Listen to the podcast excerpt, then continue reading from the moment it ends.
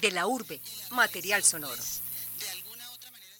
Su nombre es Doradal, pero se ha hecho conocido como el pueblo de los hipopótamos. La velocidad de reproducción de esta especie aumenta los riesgos para la fauna y flora de la zona. Para algunos residentes, la presencia de estos animales es una oportunidad para relanzar la economía de la región. Los hipopótamos son de los animales más letales que hay en el planeta. El número de hipopótamos podría llegar a unos 1.500 en 2035 si no se hace nada y que es necesario sacrificar a los animales. ¿Castrarlos? Pues sí, pero es un procedimiento complejo, peligrosísimo para los que lo hacen y además demorado y muy costoso. Hipopótamos del Magdalena Medio. Hola a todos y todas, les doy la bienvenida a este espacio de conversación de la urbe. Mi nombre es Mónica Alejandra Jiménez. Bueno, el día de hoy vamos a estar dialogando sobre la presencia de hipopótamos en la cuenca del río Magdalena, qué implicaciones sociales y medioambientales tiene esto, qué acciones han tomado o no han tomado las autoridades ambientales colombianas y cuáles son las posibles soluciones para enfrentar la existencia y el aumento de estos animales en el país. Para conocer sobre esto me encuentro hoy con Sebastián Restrepo Calle, quien es profesor en la Facultad de Estudios Ambientales y Rurales de la Universidad Javeriana y quien junto a otros autores y autoras publicaron en enero de este año un artículo en la revista Biological Conservation sobre lo que significa la presencia de esta especie en el Magdalena y la importancia de su erradicación. Hola Sebastián, ¿cómo estás? Hola Mónica, muchas gracias, bien. Para empezar, me gustaría que nos cuentes cuáles son las implicaciones que tiene la presencia de una especie como los hipopótamos que no es nativa en Colombia, que por tanto no tiene pues como depredadores naturales y que poco a poco se ha ido como dispersando por algunas zonas del país. Este es el caso concreto de una especie exótica e invasora, es decir, una especie que no pertenece a la biodiversidad nativa colombiana que pues por una cuestión de tráfico ilegal que todos conocemos y de la que no no quiero hablar ni del nombre del personaje ni de los nombres que le ponen a los animales, pues resultó invadiendo la cuenca media y posiblemente la cuenca baja del, río Magdalena, porque encontró pues unos hábitats ideales para estar ahí, que no tienen eh, muchas de las cosas que ocurren en África, que es, eh, por ejemplo, presiones fuertes desde el punto de vista de, los cambios en, cuanto a inundaciones y a sequías, que en algunos casos pues restringen las poblaciones naturalmente de esta especie. Y aquí pues todo el tiempo está de fiesta, está muy contento, se reproduce muy bien, no tiene quien compita con él o digamos predadores.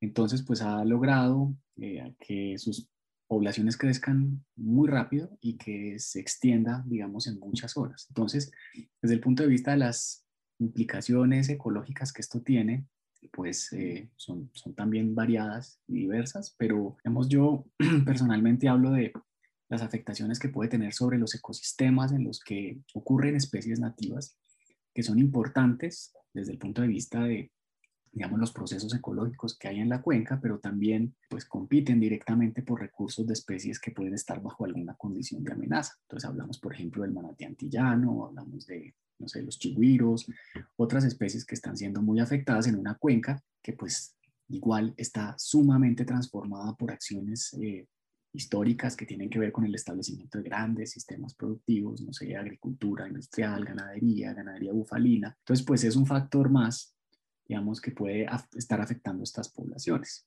Eso así en términos muy generales y desde el punto de vista social, pues hay un riesgo grande que tiene que ver con cómo la degradación de, estas, de estos ecosistemas eh, está afectando, pues por supuesto, la posibilidad que tiene la gente, en este caso comunidades rurales, comunidades vulnerables, de acceder a servicios fundamentales para su bienestar humano. Pues es el caso concreto de los pescadores que pues están pescando en hábitats que estas especies están, eh, que los hipopótamos están transformando pues sobre los cuales están, digamos, eh, defecando, afectando las condiciones del agua, que eso tiene pues implicaciones sobre la pesca y demás. En síntesis, ese es el problema eh, desde el punto de vista de los efectos sociales y ecológicos potenciales de esta invasión. Ya como para entrar más en detalle acerca de la erradicación de esto, es necesario como profundizar en cada una de las posibles soluciones, ¿no? Que se ha planteado ya sea por parte de la comunidad científica o por parte del Ministerio de Ambiente. Entonces me gustaría como empezar a hablar de la esterilización de los hipopótamos, que es como una de las opciones más escuchadas o compartidas, pero que además pues como recientemente la Unión Internacional para la Conservación de la Naturaleza alertó que no era como la opción más acertada o más efectiva, eh, pues teniendo en cuenta como los años de vida de los hipopótamos y, y pues que ya hay como alrededor de 100 que van a seguir afectando los ecosistemas. Pues esa es una de las opciones eh, que más se ha considerado, en la que más han trabajado las autoridades ambientales regionales, en este caso pues Cornare. Tal vez hubiera sido la mejor opción cuando la población estaba chiquitica, cuando eh, pues estaban estos cuatro individuos originales, digamos, que hacían parte de este zoológico privado. Entonces esterilizar al macho hubiera sido la solución y pues el problema no hubiera alcanzado estas dimensiones que hoy en día tiene donde hablamos entre, 100, entre 80 y 100 individuos pues, que están reproduciéndose y creciendo en unos grupos que pueden estarse moviendo, digamos, a través de, de la cuenca. La esterilización entonces se plantea eh, desde dos puntos de vista, una que tiene que ver con intervenciones quirúrgicas, castraciones, lo cual tiene unas, unas dificultades eh, operativas muy grandes eh, desde el punto de vista logístico, poder capturar estos animales, dormirlos, digamos, intervenirlos de una forma segura y garantizar, pues por supuesto, que van a estar bien luego.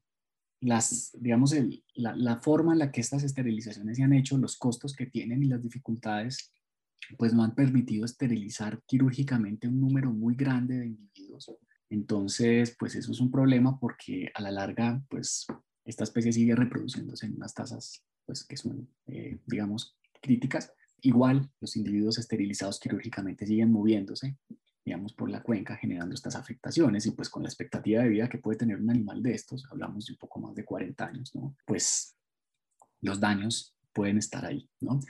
La otra opción que está planteando ahorita, en este caso la, la, la, corporación, eh, es unas castraciones químicas, digámoslo así, monocastraciones, les aplican unas sustancias a estos animales que inhiben pues, la, la concepción y eh, deben ser aplicadas de acuerdo a lo que se ha dicho eh, de manera juiciosa y sistemática durante un tiempo, eh, garantizando que al final pues haya una atrofia, digamos, en, en todas las dinámicas reproductivas de la especie y esto logre pues controlar la población. Controlar la población es decir, controlar el crecimiento de la población, pero no, digamos, disminuir el número de individuos que actualmente, actualmente ocurren en la cuenca. Esto es muy, digamos, muy interesante a primera vista, pero detrás de esto hay pues mucha digamos, mucho desconocimiento y lo que indican las evidencias eh, respecto a cómo esto se ha usado en otras especies es que pues la efectividad no es muy alta, los costos son muy altos y digamos eh, la efectividad en el largo plazo es baja. Entonces pues es una opción que eh, más allá de ser interesante pareciera que no responde a las dinámicas actuales de la invasión biológica y a, y a las necesidades de manejo que en este caso se tienen. Este es un problema pues grande, digamos, nosotros con el grupo de trabajo, con los demás colegas, hemos analizado esto, hemos eh, reproducido los modelos poblacionales que utilizamos en el artículo tratando de construir diferentes escenarios respecto a la efectividad de la castración y lo que vemos es que pues a largo plazo la castración por sí sola, bien sea quirúrgica o con estas nuevas eh, enfoques, pues no necesariamente representa una, una posibilidad real de ejercer control sobre este proceso. Otra posible solución planteada es el sacrificio como total de los animales o la cacería controlada también y que es probablemente como la opción menos popular pues por las implicaciones éticas que tiene, ¿cierto? Pero normalmente es como ampliamente aceptada por la comunidad científica pues porque tiene la efectividad en lo que busca, que es la protección de los ecosistemas. Pues, ¿qué opina usted al respecto de esta opción? Las opiniones aquí, pues, son, son complicadas, digamos, yo, yo prefiero no dar mi opinión, sino más bien hablar desde los argumentos, pues qué es lo que hacemos nosotros en la academia, ¿cierto? Construir argumentos, pues para tratar de transformar la realidad en la que vivimos. En este caso, digamos que lo que vemos es que nuestra, bueno, ahorita te hablo de la propuesta de manejo, pues que está planteada en el artículo, que ha sido muy pues, mal interpretada en muchos de los medios de comunicación cuando dicen que nosotros queremos matar hipopótamos, casi que asesinos, pues no, no queremos matar hipopótamos, son decisiones sumamente costosas desde el punto de vista ético, pero también es ético pensar que si bien reconocemos intereses y derechos en los individuos de estas especies invasoras, pues hacerlo no tiene que dejarnos reconocer intereses y derechos en individuos de especies nativas que no necesariamente estamos viendo y con las que no tenemos la misma empatía, pues por nuestro proceso de formación, por la naturaleza que crecimos viendo en la televisión, etc. Es decir, es muy fácil transferir valores de afecto, de, empatía con especies como estas que, que han estado representadas en muchas de las cosas que hemos visto, como nos hemos educado, que al final pareciera que los tratamos como mascotas, ¿sí? Pero es muy difícil aparentemente reconocer esos intereses y esos valores en la biodiversidad nativa, que al final es parte del patrimonio de este país, del patrimonio natural de este país, y de la que dependen de forma directa e indirecta, pues una población grandísima de la cuenca del Magdalena. Entonces, digamos, la, la, la, la perspectiva de lo ético aquí ya entra en conflicto. Es decir, estamos hablando de sacrificar unos animales con unas condiciones que a su vez son éticas, de buen manejo, garantizando dignidad, digamos, nada de sufrimiento, nada de espectáculos atroces como las que ya hemos visto, eh, versus, digamos, comprometer la biodiversidad de este país que ni siquiera conocemos. ¿no? Entonces, pues yo creo que aquí nos toca superar esos, esos, esos debates éticos que parecen eh, estarse dando sobre falsos dilemas y entender que la biodiversidad puede ser manejada, que la biodiversidad incluso puede ser usada de forma sostenible y que eso es esencial para pensar su conservación en el largo plazo. Entonces, respecto a, a los escenarios de manejo, pues lo que el artículo dice es que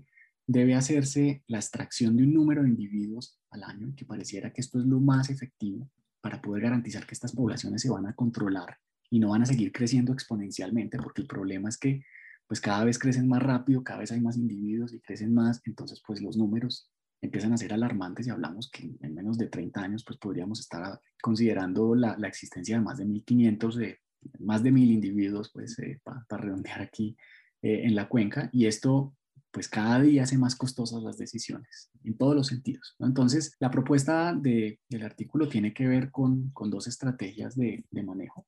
Una que tiene que ver con confinamiento y castración en los, de los individuos que están pues más cerca a la hacienda Nápoles, digamos, con los cuales la gente tiene unas relaciones más, más claras, incluso relaciones pues bastante reprochables desde el punto de vista ético, como hacer turismo con una especie invasora o hablar de ecoturismo con una especie invasora. Pero en este caso, garantizar que la infraestructura de la hacienda Nápoles, la capacidad de manejo y el conocimiento que ya se tienen de estas poblaciones estos individuos que están ahí, pues se puede hacer a través del confinamiento y de la castración, ¿cierto? Pero el resto de los individuos que están regados por la cuenca, que no necesariamente están teniendo interacciones valoradas de forma positiva por las comunidades locales, donde ya sabemos que hay incluso casos de, de ataques, eh, de daños en, los sistemas productivos, etcétera, pues yo creo que en ese caso, de acuerdo a lo que planteamos, pues sí se hace necesario hacer estas medidas de extracción y la idea es pensar que son decisiones graduales y que lo que tenemos que tratar de tener en algún momento es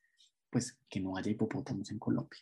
Es así de sencillo, porque no pertenecen a Colombia o que estén completamente confinados en zoológicos con unas condiciones de bienestar que puedan ser garantizadas.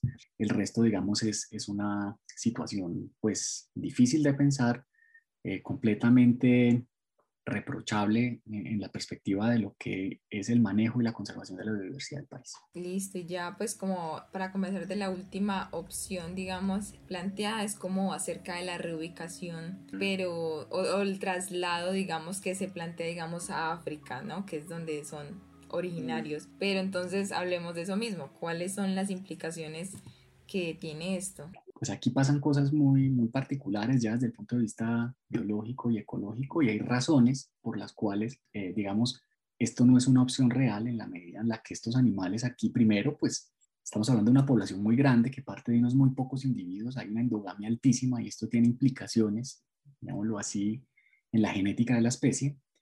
Y llevar estas, estos individuos a África puede amenazar poblaciones naturales que están en sus hábitats nativos en ese contexto. Esa es una de las razones, digamos, en términos sencillos. La otra, pues es que por supuesto estos animales aquí eh, están desarrollando pues, sus, sus, propias dinámicas de adaptación al entorno. Y pues obviamente ahí hay un tema de microbiotas, bacterias y otras cosas que pueden también generar enfermedades en las poblaciones nativas de África, razón por la cual pues esto no, no, no, no es posible. Y la tercera, digámoslo así, tiene que ver con los comportamientos de los individuos que están aquí, pues que han desarrollado ciertas, eh, digamos, hábitos de interacción entre ellos que son muy diferentes a los que ocurren en África y pues por esa razón tampoco sería viable ponerlos allá.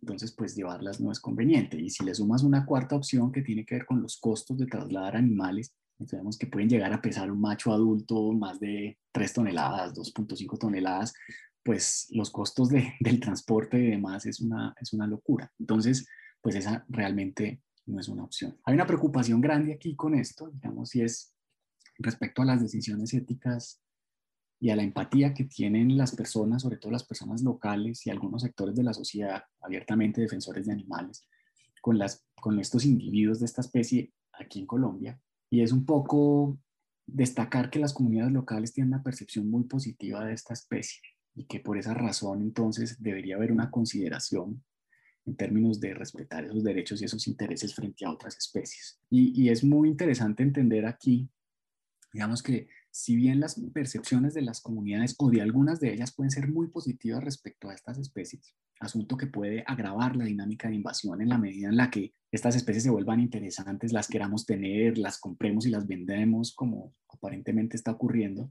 ese, ese fenómeno puede ser interesante, pero al final las percepciones locales no necesariamente explican los efectos de estas dinámicas de invasión sobre la naturaleza y sobre las personas. Y lo que se ha visto en otros casos es que cuando la gente tiene percepciones muy positivas de las especies invasoras en el corto plazo, pues siente que hay unos beneficios, los que viven del turismo, por ejemplo, pero en el largo plazo, cuando esto se sale de madre y hay problemas grandes, pues ahí sí ya no hay nada que hacer, ¿no? Entonces, pues el mensaje también, aprovechando que estamos hablando, es como entender realmente la complejidad del problema y a, y a, poder superar, digamos, estos, estos limitaciones en el manejo. El gobierno abiertamente, pues, está en deuda de tomar decisiones no tomar decisiones en efecto es tomarlas y, creo que la forma, eh, eh, digamos, en la que esta invasión se está dando, pues está amenazando el patrimonio natural de nosotros los colombianos, es un detrimento del patrimonio natural colombiano y eso es completamente inaceptable. Sí, exactamente, es como muy difícil tomar una decisión desde un panorama tan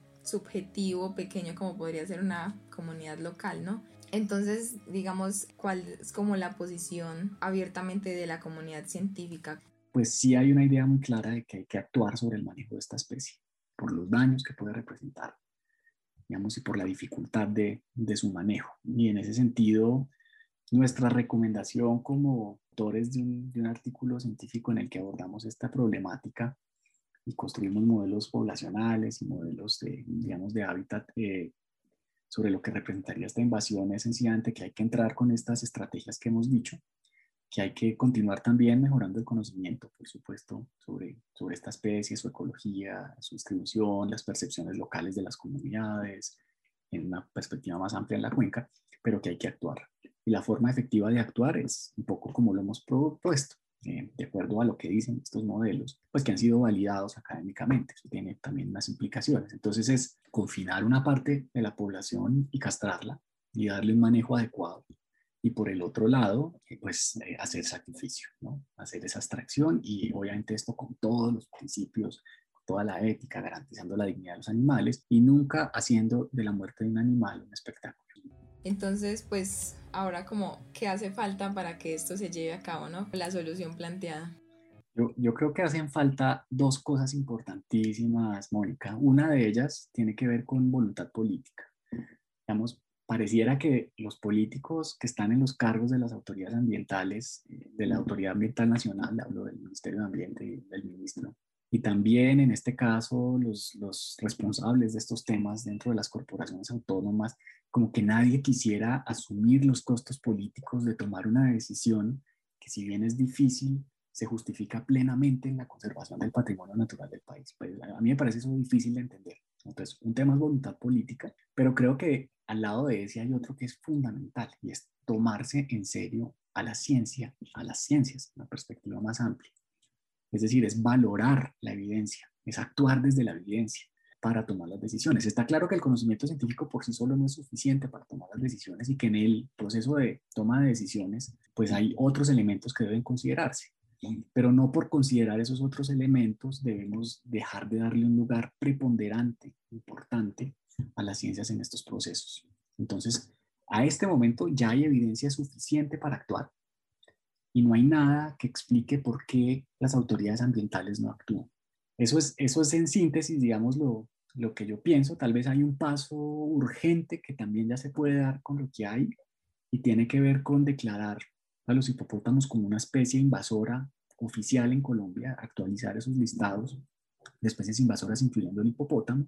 Y de alguna manera esto eh, abriría una posibilidad más desde la perspectiva de lo jurídico, ese ámbito jurídico tan confuso para nosotros en la academia, pues, que tiene que ver con poder encontrar las rutas, digamos, para poder actuar sobre especies invasoras que hasta este momento están siendo protegidas por la legislación colombiana, digamos, eh, desde más la perspectiva de, digamos, del bienestar animal. Entonces yo creo que ahí hay también un esfuerzo jurídico que debe hacerse, desbloqueando decisiones que son necesarias, que son difíciles, costosas, pero necesarias.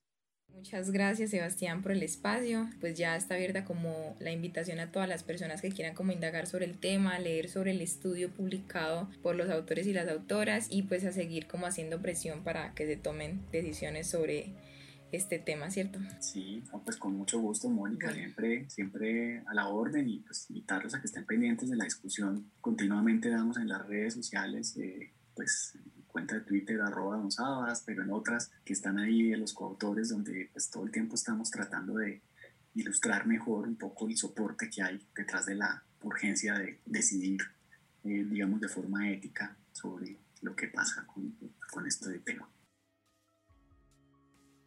Así como decía Sebastián Restrepo, doctor en estudios ambientales y rurales de la Pontificia Universidad Javeriana, el problema de los hipopótamos requiere de mayor voluntad política para que no continúe aumentando. Existen diversas alternativas. Las más sonadas son el sacrificio, la esterilización y la reubicación, siendo algunas más viables que otras. Sobre esto está con nosotros David Echeverry López, biólogo y coordinador del grupo Bosques y Biodiversidad de Cornare. Esta corporación autónoma regional es la que cubre algunos de los municipios del Magdalena Medio Antioqueño, afectados por los hipopótamos. Hola David, bienvenido a este espacio de conversación de la urbe. Eh, bueno, entrando ya en materia, cuéntenos, ¿qué alternativas ha contemplado Cornare para hacerle frente a la problemática que se tiene con los hipopótamos en el Magdalena Medio? Realmente no hay una alternativa única, digamos, para atender la problemática. Nosotros digamos que hemos pensado en la posibilidad de que no haya una sola, sino que se puedan llevar a cabo varias. ¿Cuáles son? O sea, una, eh, digamos, muy necesaria es informarle a la comunidad respecto a lo que representa la presencia de esta especie, su nivel de peligrosidad para las personas y para los ecosistemas, como para que la gente la reconozca como una especie que puede generarle la pérdida de la vida humana eh, pero también como una problemática ambiental. Entonces eso es como una línea de trabajo que hay que hacer. La otra que hemos venido ensayando durante estos años es la esterilización. Esto, digamos, como para la población núcleo, para evitar que la población se siga creciendo descontroladamente y se sigan generando pequeños focos de dispersión. Otra posibilidad es la reubicación de hipopótamos en algunos eh, zoológicos o entidades que cuenten con la, con la regulación adecuada y con los mecanismos de ley pues aprobados. En Colombia nosotros pues ya hemos dispuesto los hipopótamos que se podían, o sea, ya no tenemos en el país en otro lugar donde disponer hipopótamos. Entonces esto esta es una alternativa que se vuelve pues más compleja. Y bueno, pues recientemente se ha planteado la castración química como una eventual solución a la situación de los hipopótamos, ya que no implicaría riesgos de sedación y captura como en el caso de la castración quirúrgica. Me gustaría que nos contara en qué consiste esta opción. Esta, esta digamos, alternativa em, está sobre la mesa en este momento y nosotros hemos dispuesto metodológicamente el desarrollo de un proyecto piloto para entrar a monitorearlo porque es algo que no se tiene información como tal de la que uno pueda eh, tomar como referencia. Entonces, lo que vamos a hacer acá es básicamente el desarrollo de un piloto para ver qué tan confiable es y, bueno, la expectativa es que luego de aplicar las dosis correspondientes, se va a aplicar en una población piloto que nos permita o que tengamos ese margen de, de evaluación básicamente lo que vamos a mirar es que no aparezcan más crías, pero esto tiene un margen de, duración, o sea, tenemos que aplicarlo cada año y eh, obviamente monitorearlo, pues. Entonces, pues vamos a ver cómo, cómo nos funciona este piloto. Pero ofrece una alternativa posible eh, de control de la natalidad. Muchos investigadores y también desde la academia han planteado el sacrificio como la opción más viable para solucionar el problema en el corto plazo. ¿Usted qué opina al respecto? Es, eh, digamos, la que siempre ha estado sobre la mesa, que también es bastante compleja. Eh, eh, no es que sea la más sencilla, porque pues tampoco hay una metodología clara para poderlo hacer y es el sacrificio controlado de algunos individuos que en este momento ofrecen una, un riesgo dejarlos eh, en ese estado. Y a mi modo de ver, eh, digamos que son los que están en este momento en el río, en el río Magdalena. Y sobre ellos, digamos, es muchísimo más complejo plantear otro tipo de alternativas como la captura, como la posible esterilización y como la aplicación de estos medicamentos, que es una especie de vacuna. Pues. Entonces, sobre ellos, eh, lo que nosotros le hemos recomendado al ministerio, basado en nuestra experiencia como equipo de trabajo, es que ahí, digamos, lo que toca es diseñar una metodología para poderlo hacer de manera técnicamente apropiada, sin que eso se convierta pues en un show, sino que es pues técnicamente lo que recomendamos hacer como equipo de trabajo para que el ministerio pues lo pueda hacer. Nosotros hacemos parte de un, de un gran equipo de trabajo que se ha, que se ha ido consolidando para, para ello. Hay representantes de, de, institutos, de universidades, digamos, de las principales universidades del país. Hay mm, representantes de, del ministerio y de, y de eh, también otras corporaciones, eh, en el cual pues esperamos poder aportarle a, la toma de decisiones. En este caso ya los hipopótamos en el río, pues el qué hacer con ellos ya es una competencia más del ministerio y, eh, y, pues nosotros estaremos aportando el conocimiento y lo que podamos hacer, pero ya es, eh, digamos, un tema complejo de manejar. Lo que recomendamos obviamente es eh, que se, eso no se puede, esos animales no se pueden dejar allá sueltos, hay que generarles mecanismos de, contención o de manejo porque realmente es eh, un riesgo muy grande a futuro. Entonces, viendo el ejemplo que tenemos, pues sería muy, muy irresponsable dejarlos en el río Magdalena. Eh, tengo entendido que cuando Pablo Escobar trajo los hipopótamos eran tres hembras y un macho específicamente. Eh, mi duda es por qué no se actuó en su momento, eh, pues cuando la población era pequeña, era más fácil de tratar y pues para no tener que cargar el problema que se tiene ahora. Mm, y pues también cuando se visibilizó el problema como tal. Nosotros llevamos ya 10 años investigando y, y trabajando en la búsqueda de alternativas y generando pues como acciones.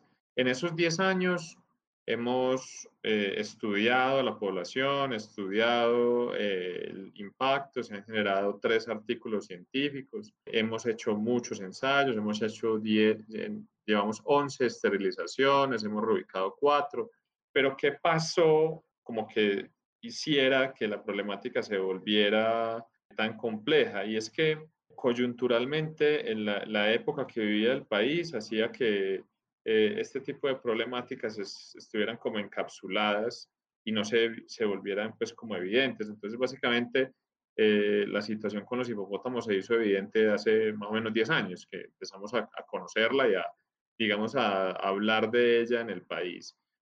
Entonces, ¿qué pasó? En el momento en el que se, se decide el Estado, digamos, a tomar el proceso, de generar el proceso de extinción de dominio de todos los bienes de, de Pablo Escobar, se toma posesión sobre los bienes inmuebles y sobre los animales que tenía él, porque tenía un zoológico allá. Eh, se reubican algunos animales en otros zoológicos y los hipopótamos se dejan allá abandonados. La situación es que pasó eso, se quedan esos animales allá silvestres, empiezan a reproducirse, empiezan a colonizar, a formar un gran grupo y ya cuando nos damos cuenta está, la, está problema pues en, este, en, estas dimensiones. ¿Y por qué solo en los últimos años es que esto se volvió mediático? Pues cree usted que el sacrificio del hipopótamo Pepe en 2009 sirvió como de punto de partida para que el tema quedara en agenda y se le prestara más atención por parte de las autoridades? Mediáticamente ha sido siempre, digamos, desde que hemos venido mostrando lo que hemos hecho, pero también desde que ocurrió el tema con el hipopótamo que denominaban Pepe. Esto estuvo más acá, esto no fue, digamos, eh, responsabilidad de Cornare, fue fuera de la jurisdicción, pues este caso, pero, ¿cómo se dice? El, el boom mediático que se generó y el escándalo que generó sí tuvo repercusiones pues en nosotros, en, digamos, en darnos cuenta de la, de, la problemática que teníamos y en empezar a generar eh, investigación y a proponer acciones para ello. Bueno, de acuerdo con la comunicación que sostuvimos por correo electrónico con Overdan Martínez, que es el administrador general del Parque Temático La Hacienda Nápoles, pues él nos comentaba que este establecimiento solo cuenta con la hipopótama de nombre Vanessa, que forma parte de la colección de fauna, y el resto de la manada es libre pero permanece dentro de una parte de las instalaciones del parque. En ese sentido, a mí me surge la duda de quién es el responsable de estos animales y pues quién los tiene a cargo. Ese zoológico tiene 10 años de funcionamiento. Eh, y digamos que en su construcción se encuentra con esa problemática, pero no, no es que, eh, y de alguna manera pues saca un beneficio de, de los hipopótamos que están allí porque están eh, coexistiendo en un mismo territorio. Los hipopótamos están libres en ese territorio, pero no, no hacen parte de la colección de animales ni tienen un mecanismo de contención para lo que sea. Tampoco es que los hipopótamos sean de cornales, ese no es el mensaje. Eh, nosotros atendemos la problemática ambiental, pero digamos que ahí lo que, pasa es que tenemos una, una dificultad, pues una situación, una ilegalidad de unos animales que, que no tienen como tal doliente. Nosotros decimos que la Dirección Nacional de Estupefacientes son los responsables, entonces por ende ellos son los que los dueños, pero como somos, ambos somos entidades estatales, entonces pues básicamente ahí tenemos que articularnos para trabajar. Eh, bueno, muchísimas gracias David por el espacio y por mostrarnos la mirada que tiene Cornar en cuanto al tema. Eh, pues cabe recalcar que el debate sigue abierto y es necesario tomar decisiones cuanto antes. Una feliz tarde. Gracias. Chao. Recuerden que esto fue Hipopótamos del Magdalena Medio un contenido de la urbe. Soy Mónica Alejandra Jiménez y este proyecto también fue realizado por Jacqueline Aza Valenzuela, Luisa Fernanda Martínez, Felipe Osorio Vergara, Camila Rúa Tobio y Luis Emanuel Zapata. Pueden encontrar todo nuestro material sonoro en los principales canales de audio como Spotify, Deezer, Apple Podcasts, Google Podcasts, eBooks, SoundCloud o Tuning Radio. Les invitamos a visitar nuestro hilo en Twitter con el numeral Hipopótamos Invasores. Búscalo en arroba de la urbe y déjanos tu opinión. Muchas gracias por escucharnos. Hasta la próxima.